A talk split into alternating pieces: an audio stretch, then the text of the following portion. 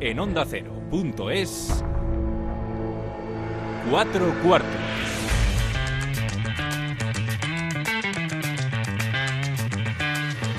David.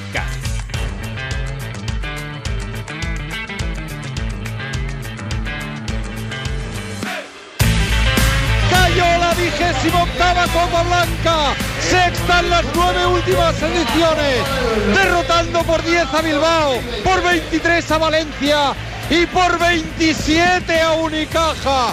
Décimo noveno título para don Pablo Lasso y con Facundo Campazzo en MVP. Vaya exhibición merengue. Unicaja 68, Real Madrid 95. Intratable el conjunto blanco y no ha tenido piedad del equipo anfitrión del Unicaja. Séptima Copa del Rey para el capitán Felipe Reyes. Qué ambiente, está cortando ya la red. Sergio Yul que se ayuda de Trey Tompkins. campeones. Campeones. Solo, solo eso. Eso es, es- solo es necesario. El baloncesto se juega en cuatro cuartos. David Katz.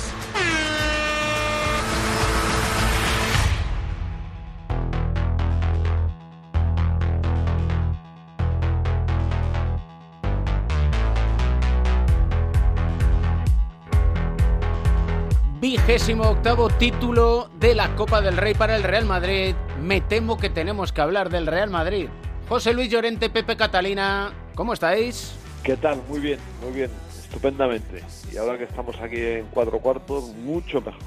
Pues también muy bien y es lógico que haya que hablar del Real Madrid después de lo que ha sucedido a lo largo de estos últimos cuatro días en la Copa del Rey que hemos vivido en Málaga. Y fundamentalmente el cómo lo ha conseguido. En Petit Comité, jugadores del Valencia Basket me decían, no hay un equipo igual en toda Europa. Bueno, yo discrepo en eso, ¿eh? Pero sí es verdad que ha sido una eh, una exhibición del Madrid. Yo no recuerdo una copa, una fase final en la que un equipo se impusiera con tanta facilidad. No sé si tú que eres más estudioso que yo, David, has, has- has buscado en las crónicas del baloncesto y lo has encontrado. No lo he encontrado. No lo has encontrado. No lo he encontrado. No. Y- Ni en semi ni en final y con equipos de entidad, ¿eh? Sí, sí, sí, sí. Y no, hombre, lo, lo más sorprendente es que el Valencia, que es uno de los equipos más en forma de la Euroliga, el otro día lo estuve repasando, no recuerdo muy bien, pero había ganado más partidos, no sé si son los 10 o 12 últimos de la Euroliga que el Panathinaikos y había ganado los mismos que el Maccabi. Es más, no solamente había ganado el Barcelona el día anterior, sino que hace 10 días o 12 o algo así, o dos, o dos semanas, también había estado a punto de ganarle al Barcelona en su casa y bueno, no le ganó porque se le atragantan los últimos minutos, pero durante una buena parte del partido estuvo arrollando al Barcelona.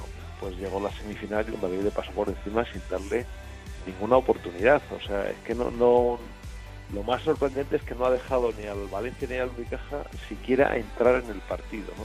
Esto es decir, bueno, vamos a ver aquí un toma y daca, a ver qué pasa, cómo se resuelve y el Madrid se va imponiendo poco a poco. Desde el principio, pues ha, ha sido muy superior.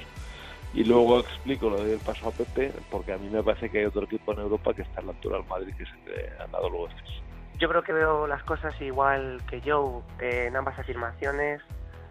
Eh, lo de esta Copa del Rey por parte del Real Madrid ha sido abrumador. Yo en la era moderna pues no recuerdo ninguna edición de la Copa del Rey donde había habido un dominio tan grande. Creo que ha sido bueno para el Madrid, para el Madrid y quizá un poco malo para la competición porque tuvimos unos cuartos de final muy buenos, los cuatro fueron estupendos, de emoción, de buen baloncesto, de partidos intensos y la verdad que tanto las, las semifinales, incluida también la de Unicaja con, con Moraván Andorra, pero ciñéndonos al Real Madrid que al fin fue campeón, eh, ya fueron pues muy, muy descafeinadas en cuanto a emoción por la gran diferencia y la final ya pues por supuesto.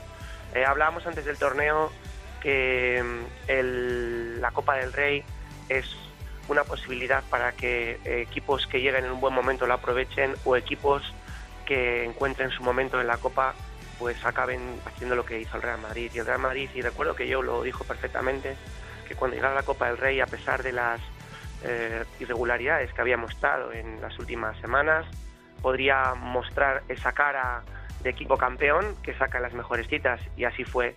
El, y los comentarios que tú dices en Petit Comité, David, de los jugadores de Valencia no me extraña. Es que hay un momento en que te pongas como te pongas, te dominaban en todos los sitios, desde la dirección de Campaza, que volvió a estar genial, desde el poderío de los hombres de dentro, desde la versatilidad de los jugadores que juegan por dentro y por fuera, y luego del acierto en el perímetro, más la recuperación de Jules. Y para terminar, pues también creo que el Anadolu Efes, a día de hoy, junto al Real Madrid, es el equipo que mejor juega al baloncesto en Europa. Para mí son los dos grandes favoritos para eh, luchar por la Euroliga. Y curiosamente, curiosamente, los dos están en una situación muy similar, porque tienen a los dos mejores bases del, viejo continente. El proceso de Campazzo. Hace apenas dos semanas recuerdo que decía Pablo Lasso respecto a un partido de Facu Campazzo donde en apariencia había jugado muy bien, textualmente dijo, había hecho un partido de mierda. Y eso se lo dijo a Facu Campazzo tranquilamente en el vestuario y días después y le insistió. Y llega la Copa del Rey y Facu Campazzo domina en todos los aspectos del juego. Campazzo, no te hagas el italiano, Campazzo, ya está. Bueno, es como, pizza, tampoco no, dices pizza. Como dices, sí, pero ellos los argentinos tienen, bueno, por lo menos eh, Prigioni decía que le llamamos Prigioni, no Prigioni. Bueno, da igual era una chorrada sin importancia. Una de las tuyas. Eh, Hacía tiempo que no, reía, que no reñías a David, lo echaba yo de menos. Espérate que ahora le riño yo, Pepe. No, eh, se ha visto una transformación en los últimos partidos de Campazo y se le ha visto eh, como jugar un poco más en equipo, intentar pasar más el balón al principio, porque yo creo que él mismo se ha dado cuenta que si empieza haciendo esto, luego él tiene más oportunidades de jugar y anota con más facilidad y finalmente pues consigue los, los, eh, los mismos puntos o casi los mismos y en cambio el equipo juega mucho mejor. Y me da la impresión de que Pablo Lasso le aprieta un poco las tuercas por, por ahí, ¿no? Porque es cierto que ha tenido una fase de la temporada en la cual el Facus se ha, se ha desorientado un poco en sus funciones, digámoslo así, ¿no? Le ha costado un poco eh, equilibrar su juego. Eh, sin embargo, pues ahora en la, en la Copa lo ha hecho muy bien. Y ya aprovecho para introducir otro tema en la tertulia, ¿eh? que me sorprendió mucho cuando la mayoría de los entrenadores de la CB dieron como favorito al Barcelona para esta Copa. Y entonces bueno, yo, la verdad que no, eh, sabía esos pronósticos. yo no sabía esos pronósticos, no les he mirado, porque no soy una persona de pronósticos ni tampoco me fijo mucho en los pronósticos. Pero bueno, eh, no sé si se dejarían llevar. no se dejarían llevar por el Barcelona plantilla o por el Barcelona equipo. Yo lo que tengo muy claro es que con los bases que los que se presentó el Barcelona en la, en, la fase final de la Copa del Rey, incluso la propia gestión interna de los que tenías, porque te falta el más importante, el que le ha sentido a todo, que es Pangos. Eh, habías perdido a Artel, que tiene un papel no de base director, pero que complementa muy bien al mencionado anteriormente. Tienes que confiar en Malcolm Delaney, que es un gran jugador en cuanto a talento individual, eh, pero no deja de ser un combo, esa combinación de base escolta que mm, anota pero que no dirige y cuando se pone a dirigir pues pierde su capacidad de anotación, con lo cual es un jugador que en ese sentido no es tan válido y sorprendentemente, bueno, pues eh, no sé los motivos, prefiero ser prudente y no hablar alegremente de que un jugador que podría ser eso, que tiene mucha experiencia como Pau Rivas, no hubiera ni un minuto, ¿no? Entonces, con la situación en la que se presentaba, más luego la propia gestión en, un puesto tan importante como hemos mencionado antes y que determina a nivel contundente las cosas como es el de base, pues yo al Barcelona no le veía. No me, no me ofrecía la fiabilidad que me debería ofrecer un equipo como ellos. Además hay un hecho cierto, o sea, el Madrid eh, de Lazo es un equipo digamos cumplidor ¿eh? en los grandes momentos luego no siempre se gana porque nadie es remotamente perfecto, eh, pues eh, siempre llega y llega bien. Y la Copa es que lo hace todos los años. siempre tiene un bache a principios de año y, y luego llega la Copa y, bueno, pues, o gana o está ahí. Eh, pero comparándolo con el Barcelona de estos días, que sigue teniendo los mismos defectos que tenía a principio de temporada. O sea, en este sentido, no ha avanzado nada. tiene los, los mismos problemas y el juego eh, del Barcelona no ha adquirido ninguna solidez ¿eh? en, el sentido de regularidad, de consistencia, de que hay momentos en el partido en el que el equipo se pierde y no aparece nadie diciendo, eh, que estoy aquí, vamos a arreglar esto. O sea, sigue igual. O sea, la prueba es que en, las últimas semanas el Valencia le ha ganado una vez y otra vez está a punto de, de, pasarle por encima también, ¿no? Entonces, eh, me, me, llamó mucho la atención el hecho de que ante un equipo consistente que lo ha demostrado muchísimas veces y otro que sigue siendo una incógnita, hoy eh, se decantaran por el Barcelona. ¿no? Eh, bueno, es una, es una anécdota. Pero seguramente, Joe, sea porque el Barcelona este verano fue construido para hacer cosas grandes, te dejas llevar porque el Barcelona hizo una, una gran plantilla, ¿no? Eh, y eso le tiene que poner muchas veces en ese cartel. Bueno, debería poner. es que el Barcelona no tiene una gran plantilla, cuidado. Eh. Tiene una gran plantilla, pero no tiene, un, no tiene un gran equipo a día de hoy. Bueno, tiene grandes jugadores. O sea, una gran plantilla es una plantilla bueno, que gana, una plantilla que es capaz. Bueno, yo me refiero a una gran plantilla sobre el papel en el sentido de que tú, una plantilla al final es una lista de jugadores. Y, y, y yo siempre diferencio plantilla y equipo, ¿no? Una cosa es tener una uh, como que tú dices, pues un conjunto de jugadores. Para mí una plantilla es un conjunto de jugadores que pueden ser mejor bueno, o, o peor equipo al final. Pero bueno, que no nos vamos a quedar en, en, estos matices. Lo que te quiero decir, y coincido contigo, es que es verdad que el Barcelona, desde que le vimos en la Supercopa, que es cuando le vimos ya por primera vez, a día de hoy, eh, no ha mostrado una evolución en su elaboración a ser el super equipo que se le, se, se le presuponía y que, y que seguramente le ha llevado a que en la Copa del Rey se haya mirado ante un espejo para verse, siempre con el atenuante de la falta para mí de un jugador como Pangos, que es el que le da sentido o le tendría que dar sentido al jugador Barcelona. Y te consulto, David, ¿le preguntó a alguien a Pesic en la rueda de prensa post partido por qué no jugó Rivas o Rivas tiene algún recuerdo. problema físico? No recuerdo que le preguntaran. No, yo no leí nada. Y no le, no escuché decir nada sobre Pau Rivas, entre otras cosas porque yo creo que se da ya hasta por asumido que ni tan siquiera le, Bueno, le va a Yo utilizar. creo que esto le va a venir bien al Barcelona porque les han puesto donde están. Entonces, a partir de ahí, pues es cuando puedes mejorar, ¿no? Si tú tienes un punto de partida equivocado, te cuesta mucho más eh, conducir las circunstancias hacia donde quieres, pero con el palo que te le han dado en la Copa y el sopapo que ha recibido, dice, cuidado que sí, tenemos muy buenos jugadores, pero de momento no estamos haciendo lo que se busca. Y volviendo al Real Madrid, yo querría eh, fijar la atención en lo que es la estructura del equipo desde la llegada de Paulo Lasso. Recordaréis la Copa del Rey que gana su primera en el Palau Sant Jordi ante el Barcelona, año 2012, y la plantilla era con Rudy Fernández, con Sergio Yul, con Felipe Reyes, con JC Carroll, estaba Mirotic, el Chacho, Sergio Rodríguez, con Pochius, con Carlos Suárez, con Dante y Draper, con Slotter, con Mirza Begic, estaba Tremel Darden y estaba Rafa Hetzheimer. Es decir, que si nos fijamos, el Real Madrid lo que ha hecho ha sido mantener lo que quería y renovar la plantilla, pero manteniendo la estructura y el concepto. Bueno, lo que ha mantenido Bueno, es el núcleo principal. Sí. Y luego lo que ha hecho es ir añadiendo a ese núcleo principal jugadores, eh, tú has mencionado los que estaban por entonces, pero hay algunos jugadores, hay un buen número de jugadores de la plantilla actual que llevan tiempo ya, ¿eh? porque Randolph, Taylor, eh, Tompkins, eh, ya incluso Tavares, que es más reciente, Campazo, por supuesto, son jugadores eh, con sus entradas y salidas por el tema de la nacionalidad.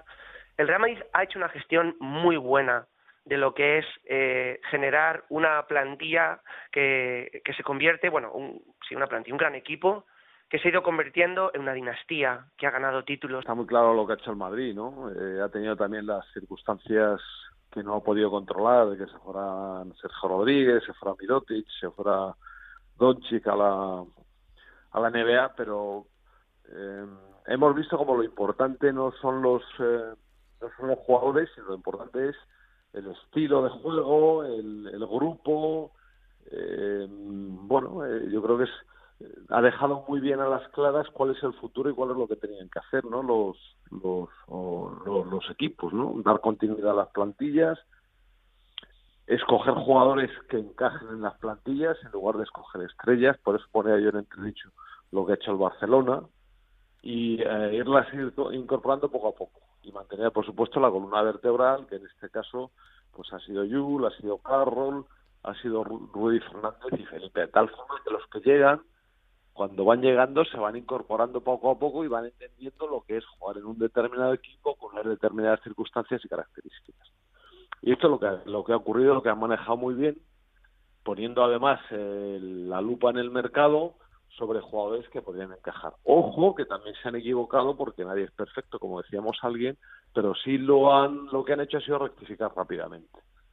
Y tienen es el, que el, el armazón que tiene el Real Madrid a día de hoy es, Claro, es tremendo y sigue teniendo, sigue teniendo muy buena pinta porque fíjate, este verano solo tuvieron que retocar con la Provítola y con Jordan Mickey. El resto son los que venían la temporada pasada y eso es una señal muy positiva. Al Barcelona eso le ha fallado. Desde que perdieron a Lorbeck, a Basile, a Navarro, a Pete Michael, al final yo creo que hay- han ido un poco deambulando en el que el elemento permanente, y los elementos lo digo con todo el respeto del mundo, eh, ha sido Tomic y casi los de alrededor han ido cambiando permanentemente aparte de los cambios en el banquillo. Entonces, Digamos que el Madrid ha mirado muy bien el corto plazo, pero también el largo.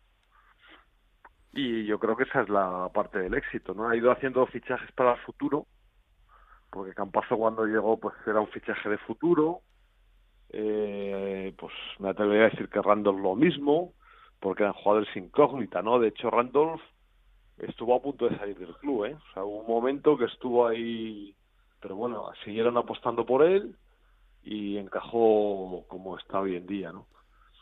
Yo, Y- pero lo mejor, lo mejor que han hecho, y eso te va a encantar escucharlo, es que al final el núcleo duro e importante lo Claro. han constituido con jugadores españoles. Totalmente. Y el Barcelona no ha Totalmente. sido capaz, y lo podemos llamar jugadores españoles, jugadores seleccionables, cupos, Bueno, es que queráis. al final... Es como- pero Carroll al final es de la cultura. Son, me- son medio españoles siempre. Eso es, es a lo que te voy. Eh, Sí, pues como pasó con, con los Bravender en su momento y compañía y los Viryukov Sí. que venían de otros sitios, pero que al final o de otras nacionalidades o nacieron en otros países, pero en realidad luego ya eran casi más españoles que Bueno, donde venían, ¿no? lo- los citados se casaron con españolas y se tuvieron hijos españoles y, y siguen viviendo en España. Y Campazzo tiene 28 años, y Tavares tiene 27 años, y Gavidec tiene 25 años, y Rudy todavía tiene mucha cuerda, y Sergio Yul esperemos que también tenga mucha cuerda. Todos tienen en general Y hasta cuerda. Felipe, ¿eh? Y Hasta Felipe, Reyes, que, va a cumplir 40 años y ya me dijo que, ojito, que no, que tengo todavía 39. Sí, sí. No, no, pues sí, el otro Escuché. día salió en la, salió en la semifinal Está muy bien. Y, sí, sí, en menos que un entrenador pide un tiempo muerto, había cogido cuatro rebotes. Ahí en un minuto y medio, dos minutos, pipa, pipa, cuatro, minutos, cuatro rebotes, dos puntos, no sé. y luego en la final lo hizo muy bien también. Es, es que Felipe, o sea, vamos a ver, la ventaja que tiene el Madrid también y la plantilla es que están muy acostumbrados a la competición en este tipo de partidos. Entonces a Felipe, como a Rudy, que no ha podido jugar más porque se ha tocado, le sacas en una final de lo que sea y les da igual que tengan 40 que tengan 45. Es que van a competir como el mejor porque saben eh, jugar mejor en esas circunstancias y lo ha hecho muy bien. Por veteranía, por experiencia, por saber estar en esos momentos eh, en los cuales se aprende a estar por experiencia. El saber estar de Pepe Catalina y Joe Llorente analizando lo que es el campeón de la Copa del Rey y veremos a ver si campeón Un de día más hablaremos cuestiones. del saber estar y del saber ser. Lo importante es el saber ser. Ojo, Cuidado. cu- Casi nada. se ha puesto filosófico José Luis Llorente. Un abrazo. Un abrazo fuerte a los dos. Otro para vosotros.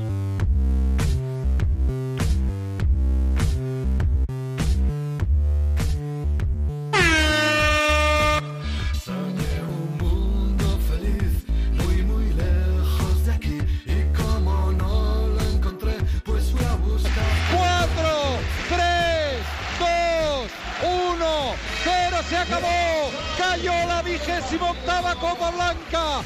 Unicaja 68, Real Madrid 95.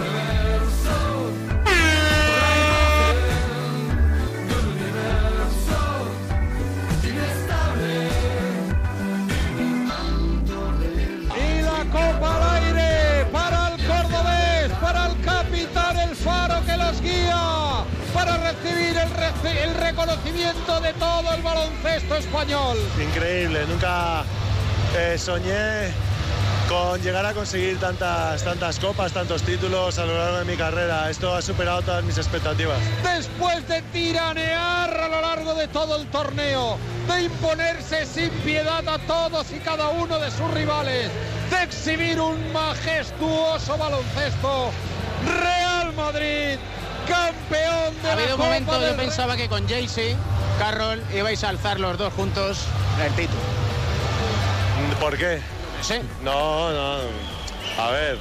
eh, es que no ha- eh, me, me hubiese encantado, pero no por nada en especial, sino porque, porque Jaycee es un grandísimo compañero, ha hecho un partido increíble, es un jugador muy importante para este equipo y desde que ha llegado, pues eh, eh, el Madrid ha, ha- ha dado un salto. Rebote ofensivo de Tavares para el tri, tri, tri, tri, tri, tri, tri, tri. Triple de Carlos. Equilibrante Tavares. Bueno, he intentado. Eso, eso es lo que me faltaba. Tener que dejarlo todo para conseguirlo. ¿Cómo te sientes? Yo súper feliz porque al final conseguí el objetivo que me, que me puse. El objetivo que te pusiste. ¿Empiezas a recordar todo lo que te ha llevado aquí o qué? Bueno, eh, esos 10 años han pasado como si fuera ayer. De cuando no sabía nada y ahora estoy aquí con una copa y es algo increíble. Cuando estabas en Canadá y te llama Pablo Lasso para venirte al Madrid, ¿te acuerdas? Claro que me acuerdo, me acuerdo que me llamó y todo, me explicó todo lo que hay en la ciudad, lo bueno de la ciudad, lo malo de la ciudad, me dio un, me dio un tour ahí, después me explicó cómo va a ser el equipo y tal, pero muy bien. Y te avisaba que ibas a ganar títulos. Bueno, además solo decir el Real Madrid eso significa título y luchar por todos los títulos. Sí, como increíble. Cuando viene a Madrid, todo el mundo dice que viene a Madrid para ganar títulos. Pocos tienen la oportunidad de ganar tantos, así que no, muy contento con, con las seis copas y bueno, ojalá que sea mucho más. Tú eres una persona que aparte de integrarse muy bien en la capital, en el Real Madrid, ha estudiado lo que es la historia del Real Madrid. ¿Te acuerdas lo que costaba al equipo blanco llegar a una final de la Copa del Rey antes de la llegada de Pablo Lasso y después? Sí, sí, me acuerdo. Como nos, yo estuve en Gran Canaria y pude de fuera por muchos años. Bandejita para cerrarlo casi porque quedan 13 segundos de JC Carroll la asistencia que fue de Gaby de que el Madrid que se La primera copa que ganamos en Barcelona, que fue una alegría total, una, algo que no había hecho muchos años, así que haber, ganado tantos en estos últimos nueve años es increíble. Te he visto quitarle el trofeo a, a Felipe Reyes, estabas visiblemente emocionado. Sí, sí, sí, por supuesto. Como a pocas oportunidades así hay que disfrutar cada uno. ¿Y qué tiene este equipo? Nah, yo creo que tiene, tenemos un poco de todo, experiencia, juventud, ánimo para, disfrutar, para jugar baloncesto y so- sobre todo como disfrutamos jugando Una juntos. foto del partido, Antonio, la última genialidad del Facu, Sí. penetración en pintura ajena del base argentino, oposición de dos torres, Rubén Guerrero y Dion Thompson, un rectificado para pasar la bola entre los dos a la altura de su cintura y desde ahí se saca un gancho inverso de abajo arriba. Ayer te dije eres Robin Hood porque robas y repartes, soy malabarista. No, no, no. Trato de poner mi granito de arena siempre que me toca entrar, meter la intensidad, defensa, actitud. Y bueno, hoy la verdad que cada uno que entró puso lo suyo, puso la intensidad, puso la, la actitud y después las cosas salieron solas. para morir lentamente en el interior del aro. Arrancó par, falta personal, convirtió el adicional Y y se puso prácticamente en pie Cancel Carpena. Y es que lo hizo encima con la izquierda. Y apunta el Facu Camps. Campazzo es diestro. Está diciendo eh, triple pirueta, salto mortal, circense y tal, no sé qué. Dice, y dice Camps, y con la izquierda. Eh, no se gana título todos los días, eh, así que hay que tomar dimensión de lo que está haciendo el Madrid, como siempre decimos. Eh, y es mucho mérito, ¿no? Porque el equipo lucha por cada torneo importante y nada, contento porque se lo merece. Empezamos muy bien la Copa del Rey y la terminamos mejor. A ver, Camps.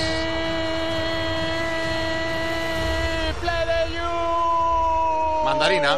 Ahí va, puede haber falta, ¿eh? ¿Quién dice que Yul no está? ¿Quién dice que no está el Menorquín? Llega la Copa, llega Málaga. y el Menorquín aparece y vaya si aparece. 3 más 1, ¿eh? 3 más 1. Falta personal sobre Yul. Anota tiro libre adicional. Es sencillo porque los primeros que queremos hacerlo bien y queremos jugar bien y ganar títulos somos nosotros los jugadores, ¿no? Yo creo que en este equipo, si le preguntas a cualquier jugador cuando acaba el partido, ya sabe lo que ha hecho mal y lo que tiene que mejorar para el siguiente partido. Entonces las críticas, mientras vengan desde el respeto, pues nosotros las aceptamos. Pues bueno, sale del bloqueo, es verdad que Jules sale del bloqueo y ahí hay Ahí va. Perdón, Antonio. Ay, Dios. Madre mía, qué triple. Es que eso es imparable, por es imparable. El es imparable. increíble. Indefendible. No hay quien le defienda. Cuando entra en erupción el volcán explota y el menorquín lo ha hecho.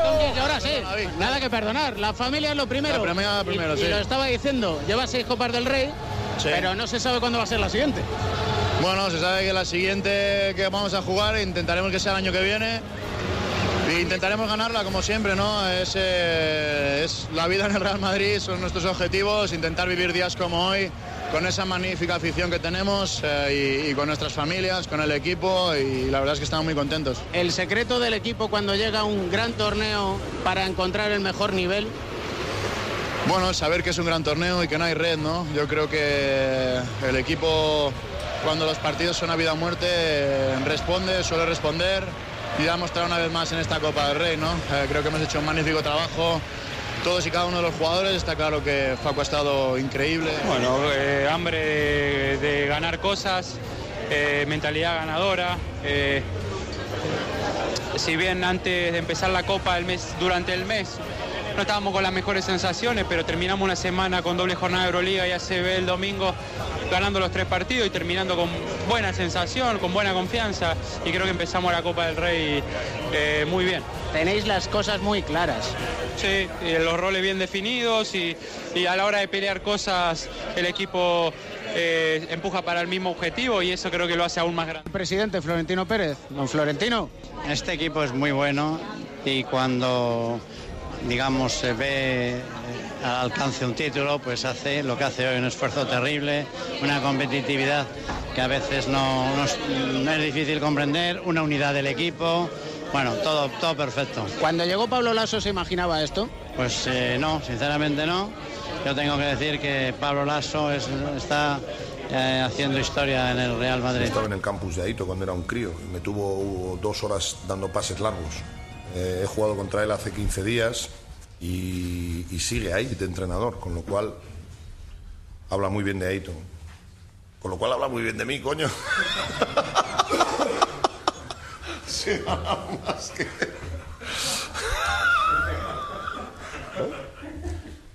Joder, lo tendré que. No, no, no, no tiene nada que ver. Puede ser un grandísimo entrenador y no ganar ninguna Copa del Rey. Yo creo que no la gana Pablo Lasso, las gana el equipo y las gana el grupo y las ganan los jugadores y, el club y la afición. Eh, yo soy solamente entrenador. Ya que he puesto también a Ito y digo que tengo más títulos, pues voy a reír un poco, pues.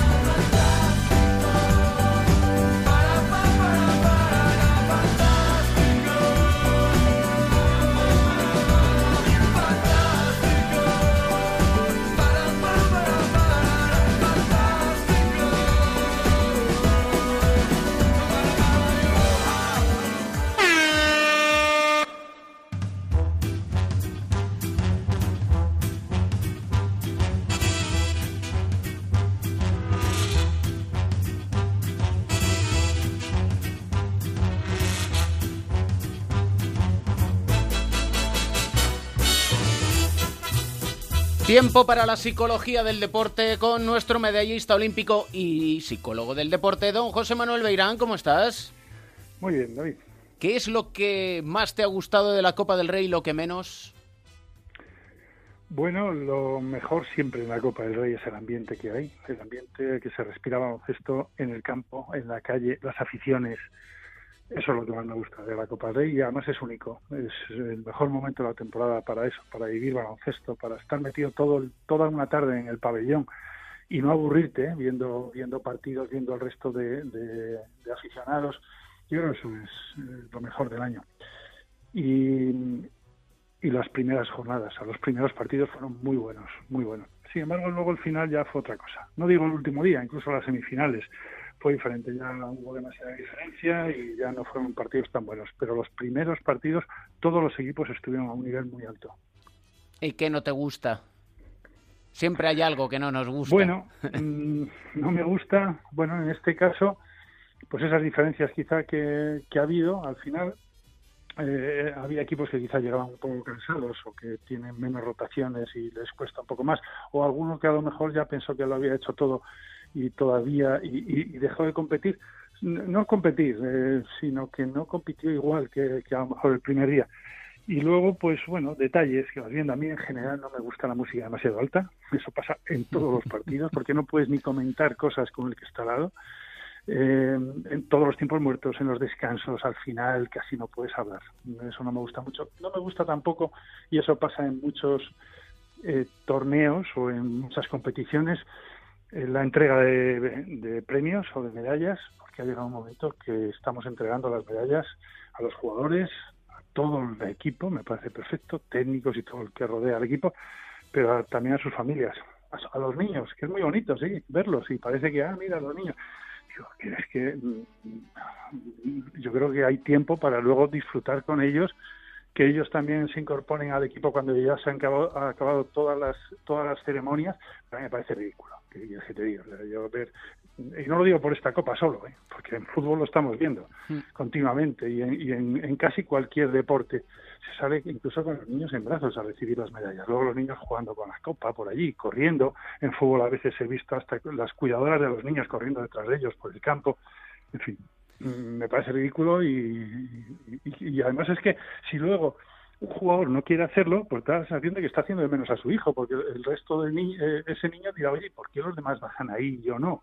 Total, que tienes que bajarlo al final. Y bueno, eso, eso son las cosas que menos me gustan. Tampoco es tan importante, pero no me gusta.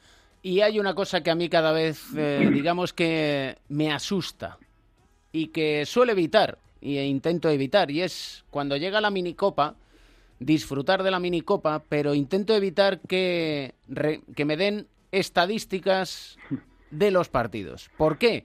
Pues porque estoy viendo a los jugadores cómo evolucionan, qué es lo que hacen dentro del partido, dentro de que acierten o no acierten, dentro de que anoten más o anoten menos, que capturen más rebotes o capturen menos. Es decir, que a mí me asusta el leer por ejemplo, que ante el Real Madrid rozó el triple doble, 15 puntos, 10 rebotes y 9 asistencias para 25 de valoración. Estoy totalmente de acuerdo con eso.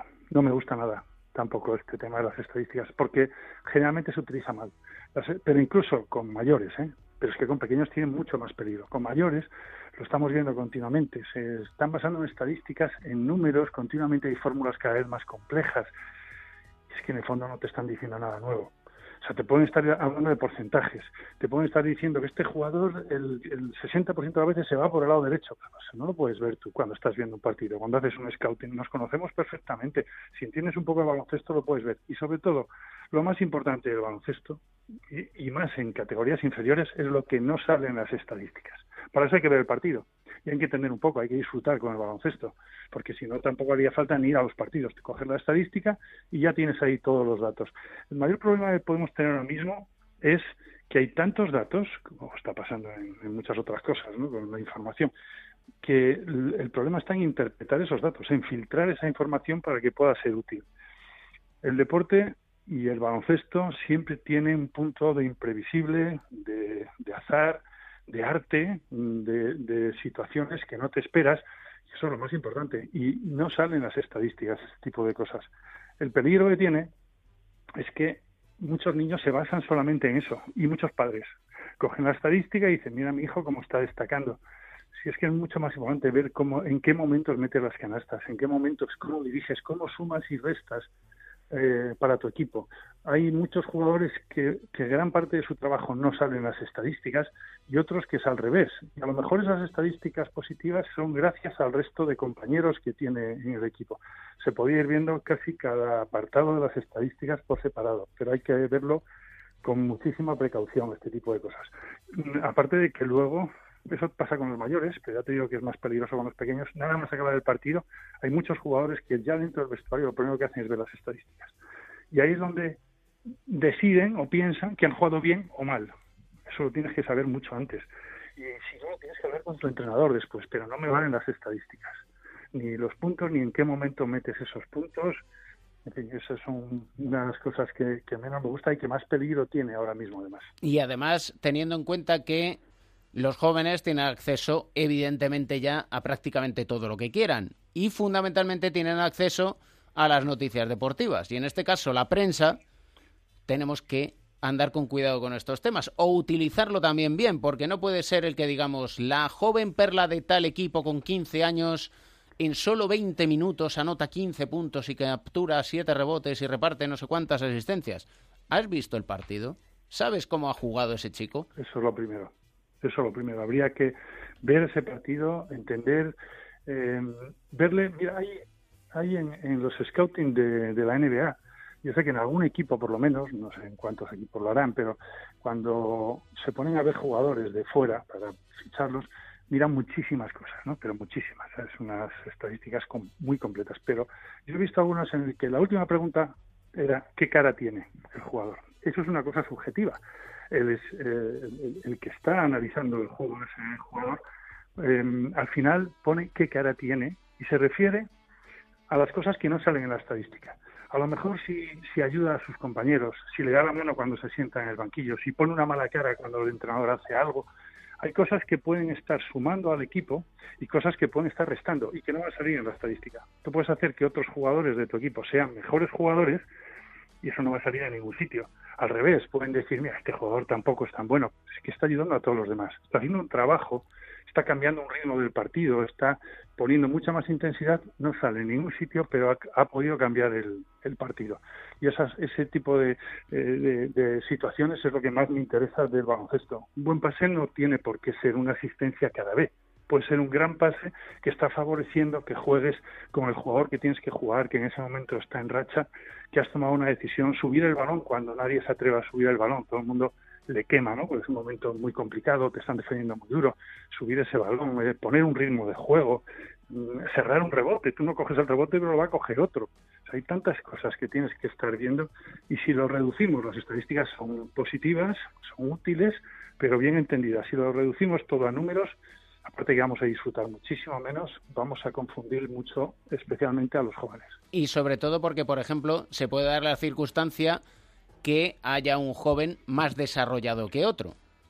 Sí, y que, por, eso ahí hay más peligro. Sí. Y que se, eh, digamos que esos, entre comillas, números sean no por la calidad técnica del jugador joven, sino por su superioridad física. Sí, o por su mejora, exactamente, por la mejora que puede ir teniendo, ¿no? a lo mejor lo está haciendo desde el principio porque físicamente es mejor o porque es más alto, es más fuerte, más rápido. Y hay otros jugadores que tienen un desarrollo menos temprano y que les está costando más, esforzándose mucho más cada día y que van aprendiendo poco a poco. A veces estos son los jugadores más interesantes. No es que lo otro no sea bueno, pero tiene más peligro porque van a cambiar las expectativas. Un niño que hace ese tipo de, estadísticas o de números parece, o él puede tener la sensación de que se le va a exigir siempre eso. Y va a llegar un momento en que no es así, que, le van a pasar otros, que es lo normal en el deporte y en, el desarrollo. Entonces al final, bueno, puede venirse abajo, incluso puede dejarlo. He visto tantos jugadores que destacan muchísimo al principio y que luego al final pues a lo mejor no llegan y esta es una de las causas también, las expectativas que se van creando. Y suele suceder por quedarse en la superficie, que la estadística y el número si no se analizan bien, es simplemente la punta del iceberg. Lo que hay que ir es profundizando un poquito más y no solo quedarnos en un mero número. Sí, yo recuerdo eh, un, un triple, eh, el, el triple que metió Carroll contra el Barcelona en los playoffs del año pasado. Sí. Mm, Bueno, el triple lo metió en el último momento, pero ese partido metió cuatro, cinco o seis triples, no sé lo que fue. Pero llevaba una racha horrible, había fallado muchísimos tiros. Si tú te basas en las estadísticas, podrías decir, imagínate, llevaba un 10 o un 15% en los últimos tres partidos. Lo hemos visto a Rudy también, algo así a principio de temporada. Entonces, según las estadísticas, el otro entrenador podría decir, vamos a dejar tirar a Rudy, vamos a dejar tirar a Carlos. Sin embargo, recuerdo que Pablo Lasso dijo que todo el equipo, técnicos y jugadores, estaban convencidos de que el último tiro, si lo tenía que tirar alguien, tenía que ser Carlos. Podría ser Rudy, a lo mejor, en otro momento, ¿no? Eh, otra vez que recuerdo de Navarro fallar como 5, 6, 7 triples en un partido y meter el último para ganar el partido. Yo se lo doy a ese jugador. Y según las estadísticas no debería dársela. Se lo tendría que haber dado a lo mejor uno que, que sería tiró dos y las metió de casualidad porque no es un buen tirador. Hay que mirar mucho más allá de los números. Como aquí, siempre miramos mucho más allá. Con nuestro psicólogo del deporte y medallista olímpico. Siempre un placer escucharte y aprender, José Manuel Beirán. Y para mí, de escucharos y aprender también. Un abrazo fuerte. Igualmente.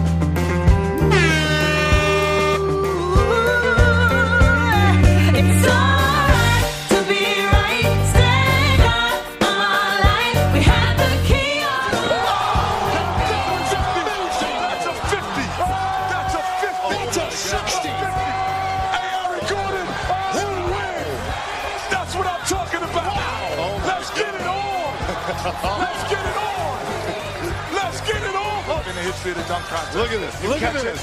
One hand, Oh, bad pass, oh, everything. you know, that- Shut it down. Shut your mouth, man. Shut it down. Shut it down. Shut it down.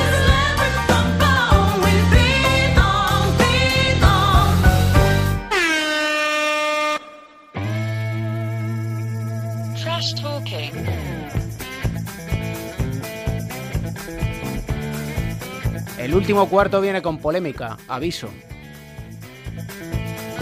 A navegantes. Y a Pereiro. ¡Hija! Hola, Pere. ¿Qué pasa? Estoy consternado. Estás consternado. ¿Pero por qué? Ah, porque se ha terminado de estar ya. Sí, y la copa. En la, ah, en la copa. Ay, Oye, amigo. ¿qui- qui- ¿a quién le contestaste en Twitter eh, que te dijo que quería no estar en Europa? A Kyle Heinz, Edusel, papá de Mateo. ¿Qué pasa? ¿Qué tal? Ya nos saca, mira, acaba de hacer un spoiler Pereiro sin saberlo. Sí, Kyle Heinz, ¿Eh? bueno, total, eh, otro partido más de, de Euroliga para, como la Euroliga deja tantas fechas libres, pues nada, yo creo que lo ideal por parte de Euroliga, ya que contraprograma las ventanas de la selección, igual es contraprogramar el próximo evento de verano, unos Juegos Olímpicos con el All-Star de la Euroliga y así ya termina de boicotear todo. No. Digamos, Eh, eh, eh, por lo que sea, eh, a ti, Bertomeu, no te coge el teléfono, ¿no? no sé, creo, ¿eh? digamos que Kyle Pues- Heinz es vicepresidente del nuevo sindicato de jugadores europeos que se ha creado hace dos años. Y Sí. Bueno, casualmente... se, ha- fin- se ha crea- se ha creado para que cuando se retire tenga curro, ¿o ¿qué? Bueno, más o menos. Está... Ah, por cierto, dejó, eh, eh, se le terminó el contrato a Pau, ¿no? En el, en el norteamericano. Sí, sí, sí, ya Sí, no es vicepresidente sí. tampoco. Creo que entra el, alguien muy preside- cabal. el presidente es Chris Paul, ¿verdad?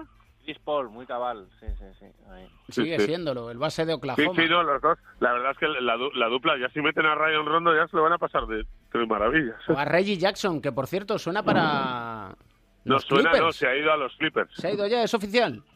Bueno, es, es Bognarowski, que es lo mismo, ¿no? Bueno, sí, entonces sí. ¿Es Sí. oficial o es Bognarowski? Si lo dice Y Bog, te, y, te, y te contesta el de, el de al lado, es Bognarowski. entonces dices, vale, me lo creo. Pero a lo que iba, que también estamos consternados porque Stephen Curry, Sí. jugador de Golden Que State está, Warriors, que, que está, que está fofisano.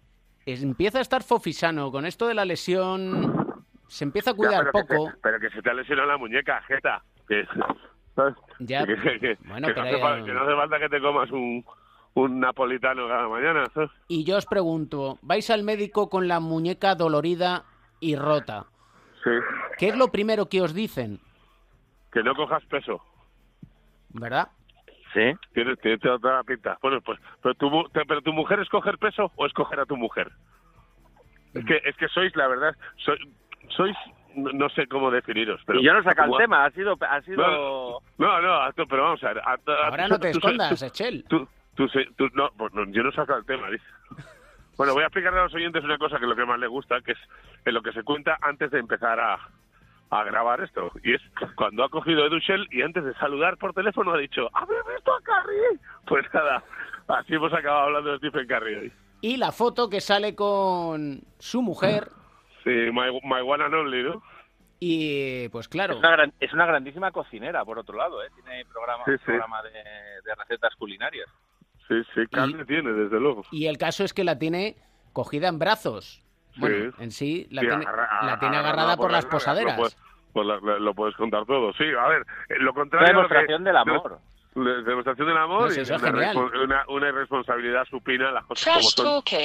En cuanto a, a tu recuperación de, de manos. eh. Oye, igual lo está haciendo porque como había ciertos rumores que decían que volvía antes de tiempo, ha dicho, va a volver este año tu padre, que yo no, ¿sabes? Ha dicho, bueno, cojo aquí un poquito de tal y, y me quito en medio, ¿sabes? Dicho lo cual, el All-Star Game, ¿qué hacemos con él? hay que dejar eh, el último cuarto y se, se acabó lo que se daba. Hasta el final, eh, los primeros tres cuartos eh, no tienen ni... Y mira que se ha recuperado un poquito el feeling. El último cuarto fue entretenido. Fue, fue entretenido, estuvo bien.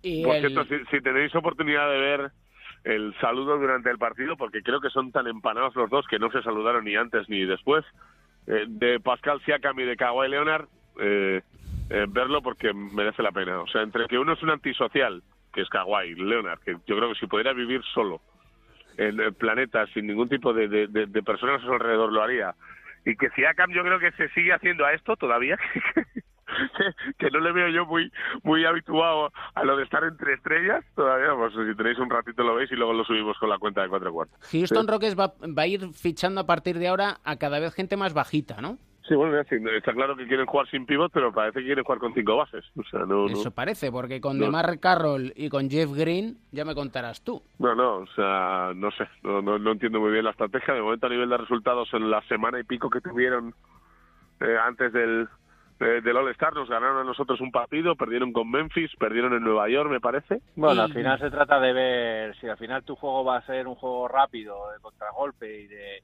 y de abusar del, entre comillas, abusar del tiro exterior y, y, y te la juegas sabiendo que estás con Harden y con Westbrook y que el índice de fiabilidad, entre comillas, es bastante alto, pues incorporas a otro tercero que pueda tirar o a un cuarto. Vamos, no hizo Ranadif ahí en Sacramento un, un experimento ahí con el filial suyo que era solamente quería posesiones de 5 segundos y tirar solo triples. Es que al final yo creo que se reduce un poco la calidad del juego. Para los que somos un poco más románticos y No, tenemos sabes- barriga y tuvimos que asentar, adecuar nuestro juego al poste bajo. Pero ¿sabes lo que pasa, Edu? Que al final se te viene un poco el chiringuito abajo cuando en el primer partido de playoff tu plan cambia. Tú lo puedes pensar que tu juego es rápido, contraataque y lo que quieras, pero en playoff si no tienes un tío sobre el que girar, no, no digo que tengas un referente absoluto, pero necesitas un un 5 un cuatro y medio por lo menos para tener una plantilla un pelín Esa es la historia para que eso es lo que se cuentan todos los americanos, los entrenadores de la NBA que te dicen cuando llegan los playoffs dicen no los playoffs es otra cosa ya. Claro, es otra cosa, pero es que entonces ¿qué, qué has hecho qué has hecho antes? ¿Vacilar al personal o qué? No, es que yo me, yo me acuerdo en Toronto con cuando estaba este entrenador que no le tragaba con Sam Mitchell y están allí eh, Garbajosa, Vos, Anthony Parker, Rasen Sterovic, eh, había una especie de Euro-Raptors, por así decirlo, con Anthony Parker, con José Calderón, y él decía, me acuerdo que hablaba con él y me decía, que vamos a llegar a los playoffs y no tenemos experiencia. Digo, perdona, es que esta gente de aquí que viene de Europa tiene el culo pelado. Anthony Parker, ¿te vas a hablar tú de la presión de jugar Anthony unos Parker playoffs? se ha, A- se ha- ha- ha ganado cuatro Euroligas el Maccabi.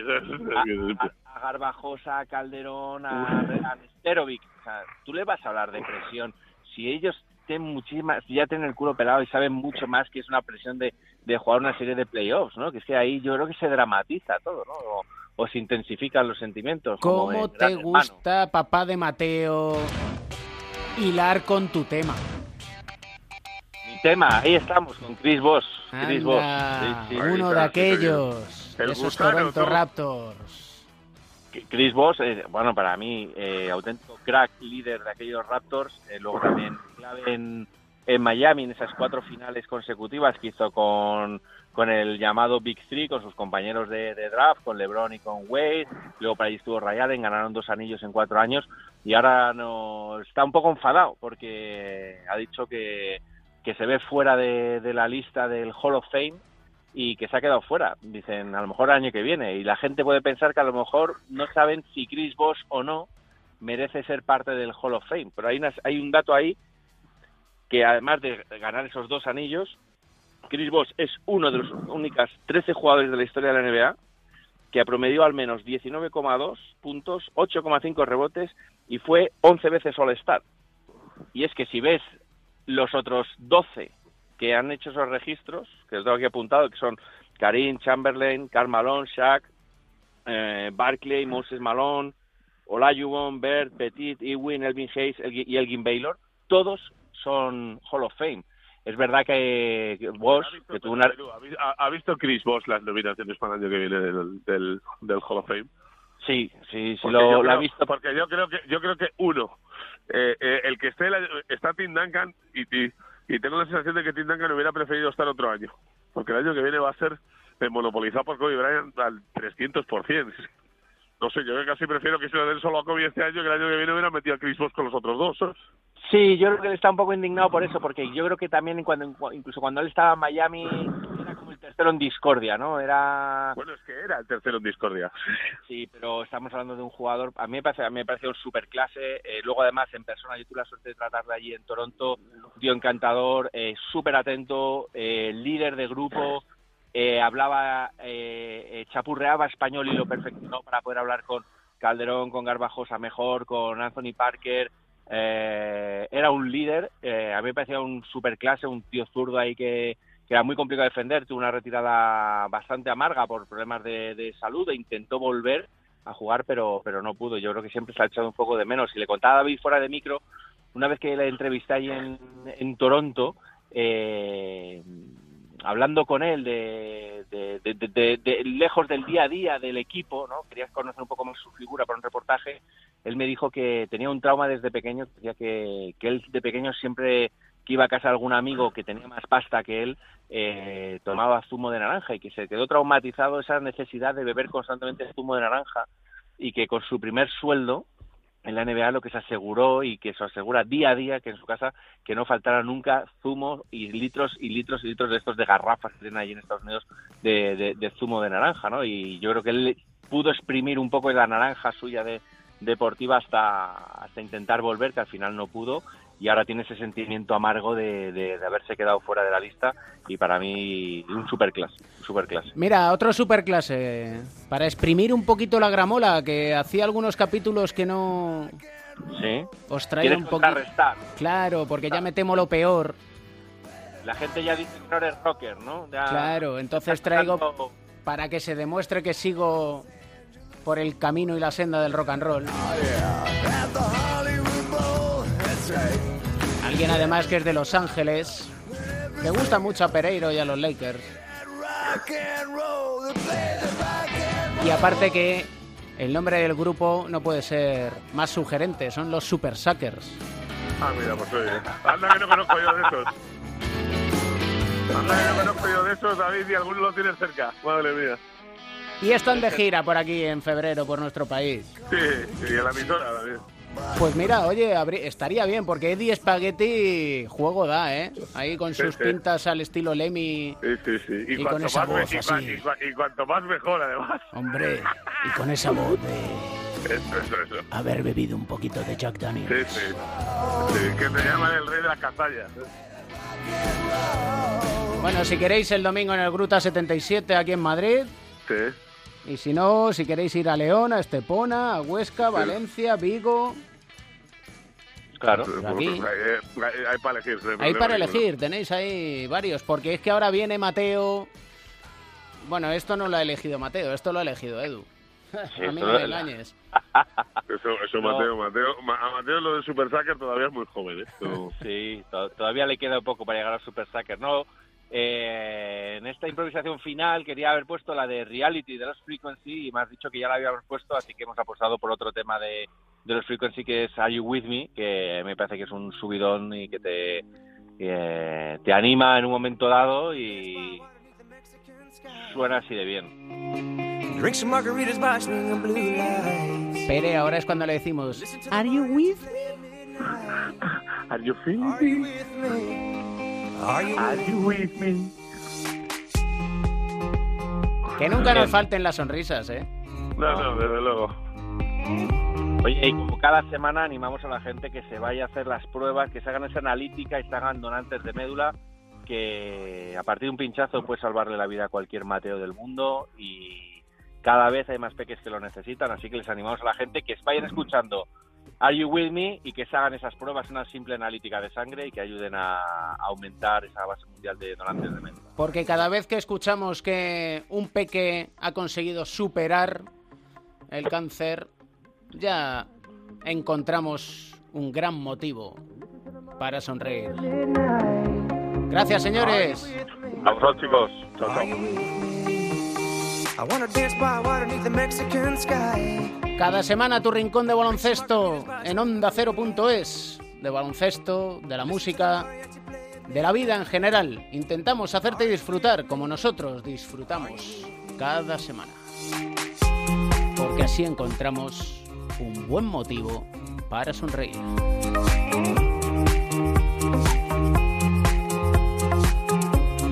El baloncesto se juega en cuatro cuartos. David Camps. By water beneath the Mexican sky. Drink some margaritas by string of blue lights. Listen to the mariachi play at midnight. Are you with me? Are you with me? I wanna dance by water beneath the Mexican sky. Drink some margaritas by string of blue lights. Listen to the mariachi play at midnight. Are you with me? Are you with me?